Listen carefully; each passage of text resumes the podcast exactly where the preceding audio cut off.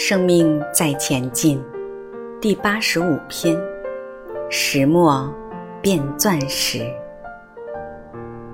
我们写字的时候用的铅笔，铅笔的笔芯是用碳做的，称为石墨。在电池里面有一个黑黑软软的，叫做石墨。石墨是黑的、软的。平面结构，石墨的结构是以碳组成。人是碳水化合物，碳为主要结构。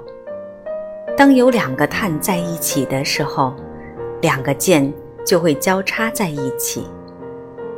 电影《阿凡达》里面的人物跳上跳下都不会骨折，因为他们骨骼已经碳纤维化。碳它是黑色的、软的平面结构，我们称它为 Space Two 结构。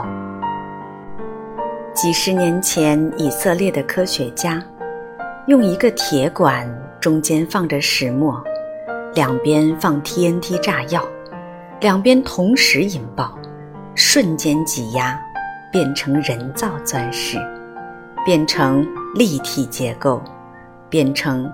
Space Three 结构变成坚硬透明的，变成以碳为主的钻石的结构。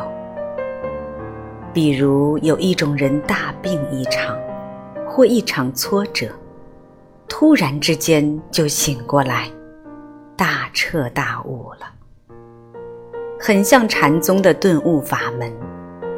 如果同样的石墨。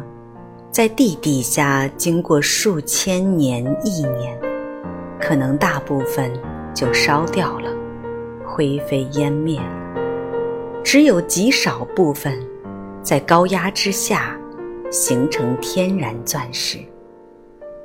你也可以慢慢修，累劫累世，偶然间开悟了，或者灰飞烟灭了。